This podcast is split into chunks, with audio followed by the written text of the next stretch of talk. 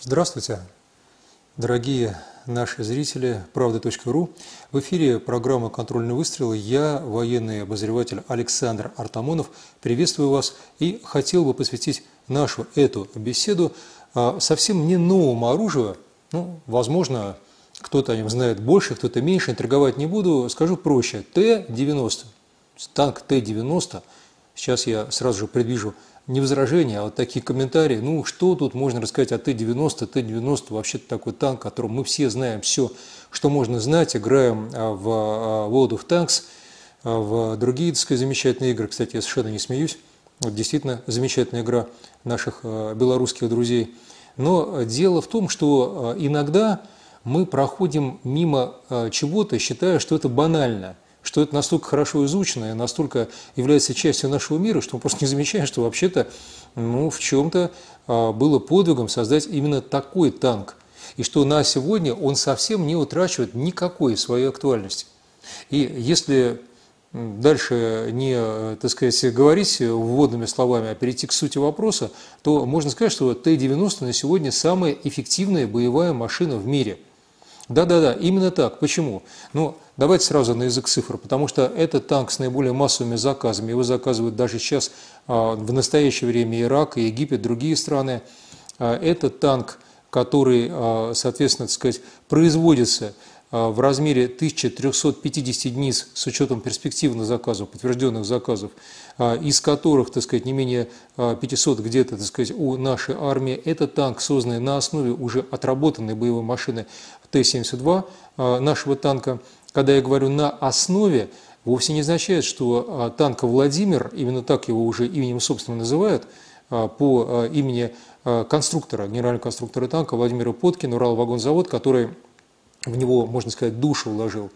Но ведь а крайне важно, что ни один другой танк столь массово не производится и не закупается. То есть фактически мы имеем подтверждение эффективности этой машины ну, скажем так, через покупателей, которым все равно их никто не заставляет в настоящее время покупать эту машину, а они ее покупают и приобретают за рубежом.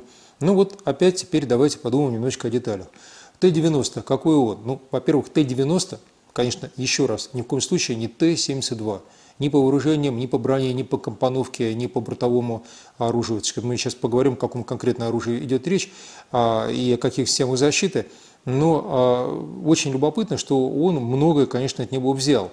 А параллельно он постоянно модифицировался. Уже внутри Т-90 есть различные, а, ну, скажем так, классы под классы. Во-первых, классический Т-90, которого мало где осталось, так как танк, а, ему уже более 40 лет, если брать с прототипов, а, он разработан, так сказать, в начале 80-х, но с тех пор прошел несколько раз глубокую модернизацию. Так есть танк Т-90АМ, а, которым, в принципе, комплектуется наша армия современная, которая поступает в войска, в полки.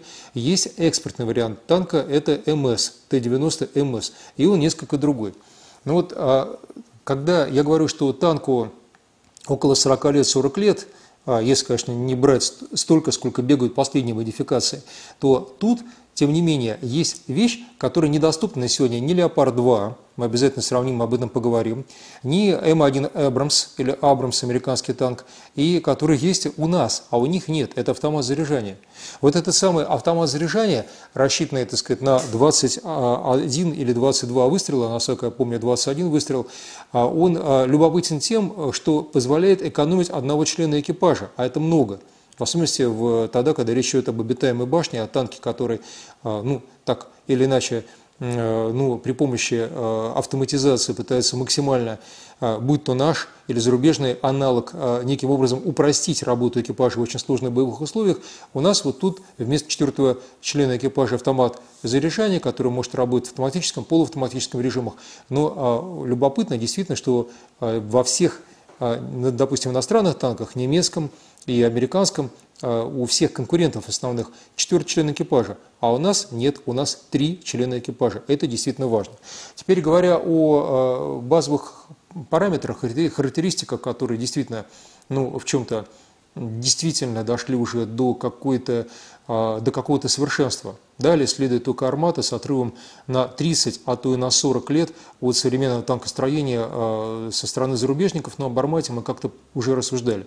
Возвращаясь к Т-90, 125 миллиметровая гладкоствольная пушка. Вот это бортовое орудие – имеет некую особенность. Оно стреляет не только, так сказать, подкалиберными бронебойными, но оно в том числе, что очень любопытно, стреляет ракетами. То есть Инвар-М – ракета э, с лазерным наведением, точность э, боя до 5 километров, при условии, конечно, э, визуального контакта, годится для использования на всех фронтах, то есть не в зависимости от климатических условий, а от экзотических, то есть тропики, до наших, российских, средних, так сказать, европейских, континентальных, резкоконтинентальных Никакой разницы. Вот это любопытно.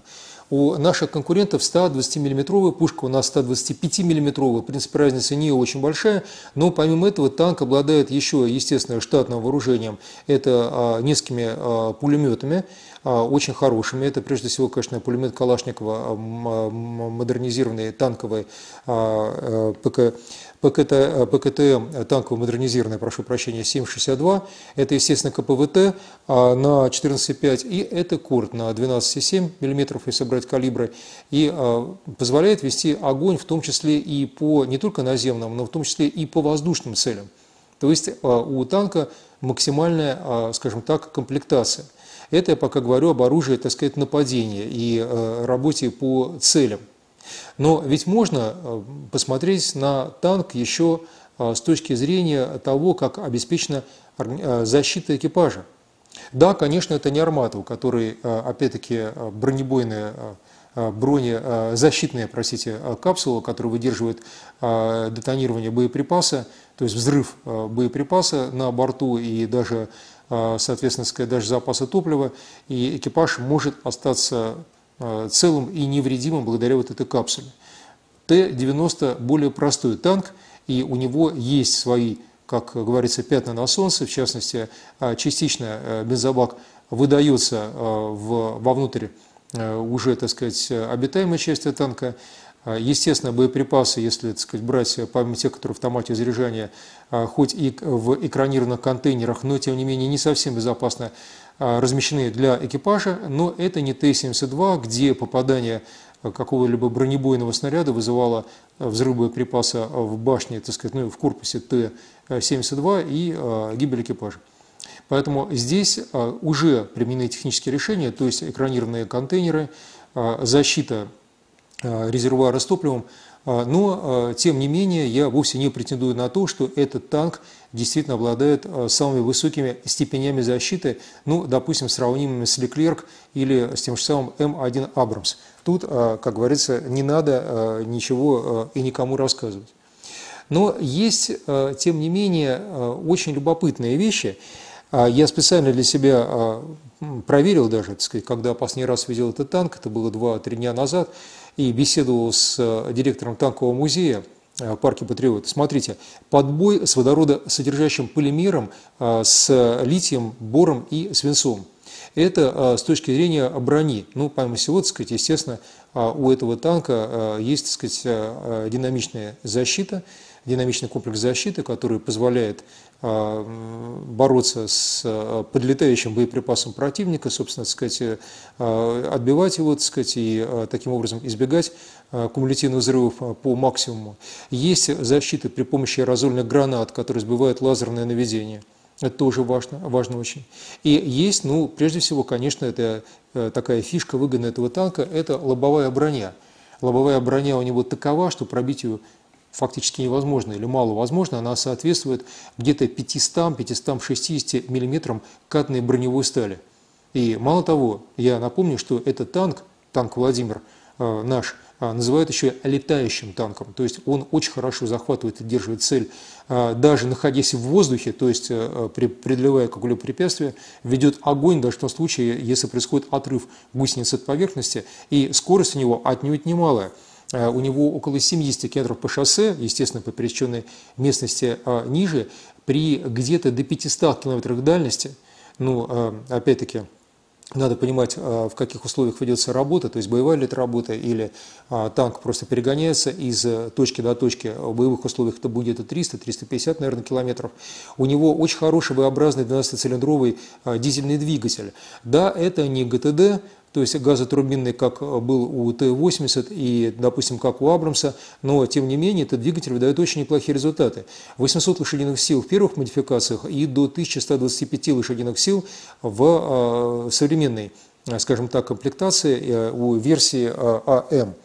Ну вот, собственно, если представить базовые характеристики, получается, что этот танк – это максимально, что можно получить за такую и тут я говорю очень важную вещь, потому что деньги – нерв войны, низкую цену. А какая у него цена? А я вам скажу, 2,5 до 4 миллионов долларов в зависимости от комплектации. Ну, естественно, так как а, приблизительно современный двигатель все равно становится современным, а, очень важно, я об этом не упомянул, сейчас дополнительно скажу, что у танка все-таки 7 передач плюс одна задняя, есть, э, естественный прибор ночного видения, в том случае, если только заказчик не самоубийца, не откажется от него. Есть камера, естественно, заднего вида, то есть он абсолютно полностью в этом отношении зряч и днем, и ночью, и в том числе есть современная система управления огнем «Калина», которая не стояла на первых танках. И добавлю еще к защите, это штора, система штора, которая способна наносить рэп-удар, в том смысле слова, что ставить радиоэлектронные помехи скорее, то есть не в классическом виде рэп-удара, а помехи именно. Ну и собственно, естественно, комплекс э, связи, как у любой другой уважающейся боевой машины. И вот все это чудо, еще раз, до 4 миллионов долларов. Я специально перечислил то опционально а, ставящееся оборудование, без которого вести современную войну невозможно, но его никто не навязывает, и в версии МС хотите берите, а хотите и э, не берите. Допустим, есть те люди, которые э, не берут, так сказать, полную комплектацию, ну, э, им и приходится, э, как в случае с некоторыми нашими ЗРК, допустим, «Панцирь», э, ограничиваться тем, что по ним попадают байрактары и тому подобные баражирующие боеприпасы. Вот то же самое и с танком. То есть, если хотите полную защиту, то не экономьте а, господа на всех тех системах, без которых невозможно а, современной боевой машине вести работу. Теперь давайте посмотрим с вами на вес и быстренько перейдем к а, аналогам, то есть к тому, что есть у них, то есть там за барьером. А что вес? А это очень любопытная тема. Дело в том, что у нашего танка вес всего лишь навсего 47 тонн. Да-да, всего лишь навсего. Почему всего лишь навсего? Да потому что аналогов за 60.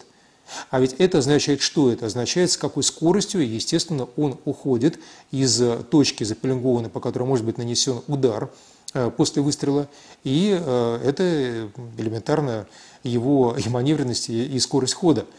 И те самые 70 км в час, которые якобы только по шоссе, этот танк выдает именно потому, что вес относительно небольшой, возможности работы такие же, как у 60-тонных и более э, западных махин – а, это еще раз, я о них чуть подробнее поговорю, это Леопард-2, Леклерк и Абрамс, Абрамс и а, Меркова, боевая колесница, это израильский танк, и Черная пантера, самый дорогостоящий танк в мире южнокорейский. И вот вам эффективность. Наверное, общее описание Т-90 а, производства Уралвагонзавода я закончу тем, что скажу, китайцы поняли лучше всех, что они поняли. Они, кстати, смотрели не Т-90, они смотрели Армату. И вот, когда они смотрели «Армату», они сравнили ее с Абрамсом и сказали, ребята, обращаясь к американцам, мы не будем брать Абрамса за подражание. Естественно, китайцы делают свои собственные танки, Аль-Халид, если брать экспертную версию. А почему? А, и, между прочим, я просто походе скажу, что а, калибр их пушки выровнен по а, нашему орудию 120 мм, а не 125, как у западников. А почему китайцы так сказали? Да потому что они сделали вывод – что э, излишняя, э, так сказать так, утяжеленность западных конструкций, западных танков связана с тем, что они используют а, старую сталь. То есть э, у нас в России секрет более легкой стали. А за это надо сказать спасибо а, уже даже не чисто оборонщикам, а тем, кто работает на оборонку. То есть, прежде всего, нашему МИСИСу, Московскому институту стали сплавов, и его региональным коллегам, ну и, собственно, всем тем технологам-разработчикам, которые сумели эти чудо стали применить а, в а, нашем танке. А вывод, вывод дали зарубежные товарищи, те самые китайцы. Они сказали, просто американцы, у вас нет таких сталей, вы не знаете, как их делать. Секрет стали и сплавов. Любопытно, да? Потому что то же самое, между прочим, касается и истребителя, где отнюдь не сталь, но опять-таки сплавы, которыми западники не обладают. Вот такая фундаментальная наука на сегодняшний день по-прежнему есть в Российской Федерации. Ну, в оставшееся время все-таки давайте, давайте с вами коротко про и западные машины, хотя два слова скажем. «Леопард-2», 1979 года а, конструкция, четыре члена экипажа, нет автомата заряжания – ну, э, естественно, танк тяжелый, он даже не 60, он 70 тонн, да, у него цифровая башня, никто не возражает. У него 120-миллиметровое орудие производства Rheinmetall или Rheinmetall, если несколько русифицировать. Есть, конечно, и хорошие новости для наших отнюдь не друзей нацистов. Это то, что у него защищенность от э, взрыва кумулятивных боеприпасов совершенно максимальная. То есть, ну, совершенно максимально, может быть, звучит не очень, не очень по-русски, но лучше, может быть, только у Абрамса, и то я сомневаюсь. Немцы любят воевать с э, э большим, скажем так, запасом э, по э, безопасности. Запас по безопасности – это, конечно, дело хорошее, но дело в том, что и цена-то у этого запаса безопасности весьма-весьма тоже неплохая. Кусается цена 7-10 миллионов долларов. Еще раз, сравнили 2, 6 э, или 4 миллиона долларов от 2-6 для стареньких наших Т-90 до 4 миллионов, а у этих 10 миллионов долларов. А вы понимаете, что такое стержать такую технику, что такое ППП? После продажная поддержка недаром наши американские не братья называют это S, в на русский язык, специальный игра слов, задница, авто sales support, после продажная поддержка. Вы там две цены танка оставите относительно того, сколько вы заплатили при его приобретении. Вот так. Ну, получается дорого, очень сильно дорого. Теперь давайте посмотрим на Абрамс. Ну, Абрамс, мягко выражаясь, тоже машина не новая, тяжелая, более 60 тонн, а дорогая, 8 миллионов 600 тысяч стоит. То есть более чем два раза дороже, чем даже самая дорогая версия нашего а, Т-90. Ну и, собственно, я бы назвал только одну характеристику у них весьма-весьма неплохой. Нет, скорее всего, все-таки несколько. Но первое – это, естественно, более мощный двигатель. У них газотурбины стоит на 1500 лошадиных сил. Ну и, собственно, э, надо брать еще и боеприпасы. Дело в том, что у них бронебойные снаряды с урановым сердечником, у которых лучшая бронепробиваемость в мире. Вот тут, э, врать не буду, действительно совершенно великолепно. Но, а, во-первых, а, морально танк э, старый, да, воевал много где, а, да, очень неплохо продается за рубежом, но, э, как показала практика, а практика это показала неплохо в Сирии, горят эти танки легко, и э, от фаготов и прочего, ну, не как спички, естественно, но тем не менее выходят из строя, и никакой вот скажем так, отдачи на вложенные 8 миллионов 600 тысяч, которые оправдывают то, что вы вложили 8 миллионов 600 тысяч, здесь не наблюдается. Можно было вложить 4, получить более легкий, подвижный, как хищник, и более боевой Т-90. Ну, наверное, из этой категории Э, оригинальных э, машин, хотя несколько устаревших. Потому что мы-то э, уже выпускаем следующее поколение, танк которого больше нигде нет. Это я про нашу армату. А западники только приступают к разработке подобного рода машины. Но если только не брать французский Леклерк, о нем я буквально два слова скажу но в оставшееся время. Но дело-то в том, что Т-90, я поэтому с этого начал, проходил последовательную модернизацию уже внутри типа Т-90. А западные танки не менялись в течение 40 лет. Ну, фактически они менялись, крайне мало. Ну, такую цену наращивали, а защиту не всегда наращивали адекватно цене. Наша защита ничуть не хуже, если не лучше. Э, если брать Леклерк, я э, именно потому о нем хочу сказать, что как раз у него-то на борту стоит автомат заряжания. И этот автомат заряжания весьма-весьма неплох. А, потому что рассчитан он, ну, фактически как у нашего, на 22 выстрела, всего у него там 40 единиц а, боеприпасов для пушки. А, опять-таки ракетами он не стреляет, но тем не менее вооружен более чем хорошо, обладает тяжеленной броней, и именно по этому поводу только 800 единиц этого танка было произведено для Франции, 800 с небольшим, и Арабских Эмиратов. Да никто такую цену просто не тянет.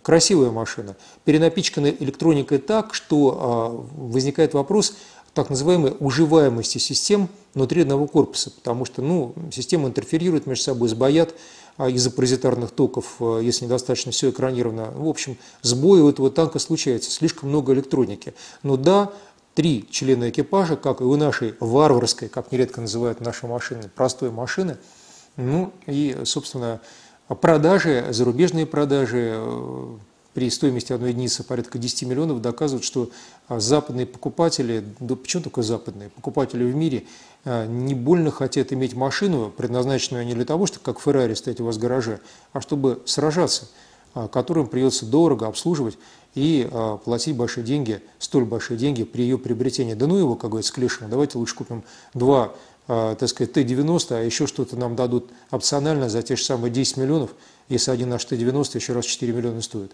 А работа у него более эффективная, и он летает там, где француз еле-еле ползает. А, но все-таки по первенство по цене удерживает «Черная пантера» южнокорейская, у которой цена доходит до 11 миллионов, а иногда, если брать все опции, и превышает эти 11 миллионов.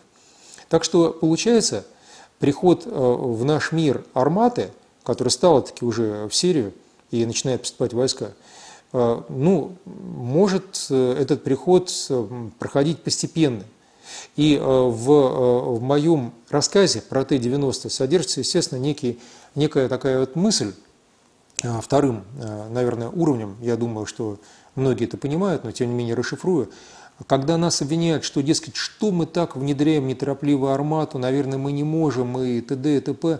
Но поймите, а при таком ресурсе, уже доказавшем себя в бою, на многих фронтах боевых действий, чем больше мы его продавали – еще раз напомню, более 2000 на него заказов уже реализованных танков и в России, и за рубежом. Это я про Т-90. Про Т-72 вообще фантастические цифры. Там около 30 тысяч машин а, якобы было произведено и реализовано. Говорю якобы, потому что все-таки цифра абсолютно фантастическая. А Т-90 вобрал опыт Т-72. Так вот, получается, какой смысл торопиться с а, заменой на армату – когда это можно проводить плавно, неторопливо и для бюджета не столь затратно, как любят делать это наши американские недрузья, которые денег не считают, потому что они их просто печатают, даже не печатают, электронные нули записывают в системе. Когда у нас есть Т-90, более чем боеспособны, и мало того, у нас есть очень много экипажей, которые подготовлены для работы, боевой работы именно на этом танке. Поэтому мы не торопимся. Не потому, что армата э, сверхдорогая или потому, что она плохая. Нет, просто нет необходимости торопиться. И естественно, что потихонечку Т-90 будет уходить, э, несмотря на все свои характеристики замечательные. Но уходить будет очень постепенно. Я напомню, это, наверное, будет аккорд, что не столь давно, а два года назад мы получили 34-ки а, из Вьетнама. Историческая машина, ну, понятно всем, да? Так вот, эти 34-ки до последнего были в строю во Вьетнаме. Они их использовали еще совсем недавно. Поэтому, наверное, Т-90 еще ну, за рубежом, уж, может, не в нашей армии, десятилетия а, запаса прочности. А мне остается только попрощаться с вами. В эфире был Александр Артамонов, военный обозреватель. Программа «Контрольный выстрел». Смотрите и слушайте и читайте правда.ру. До новых встреч в эфире, дорогие друзья.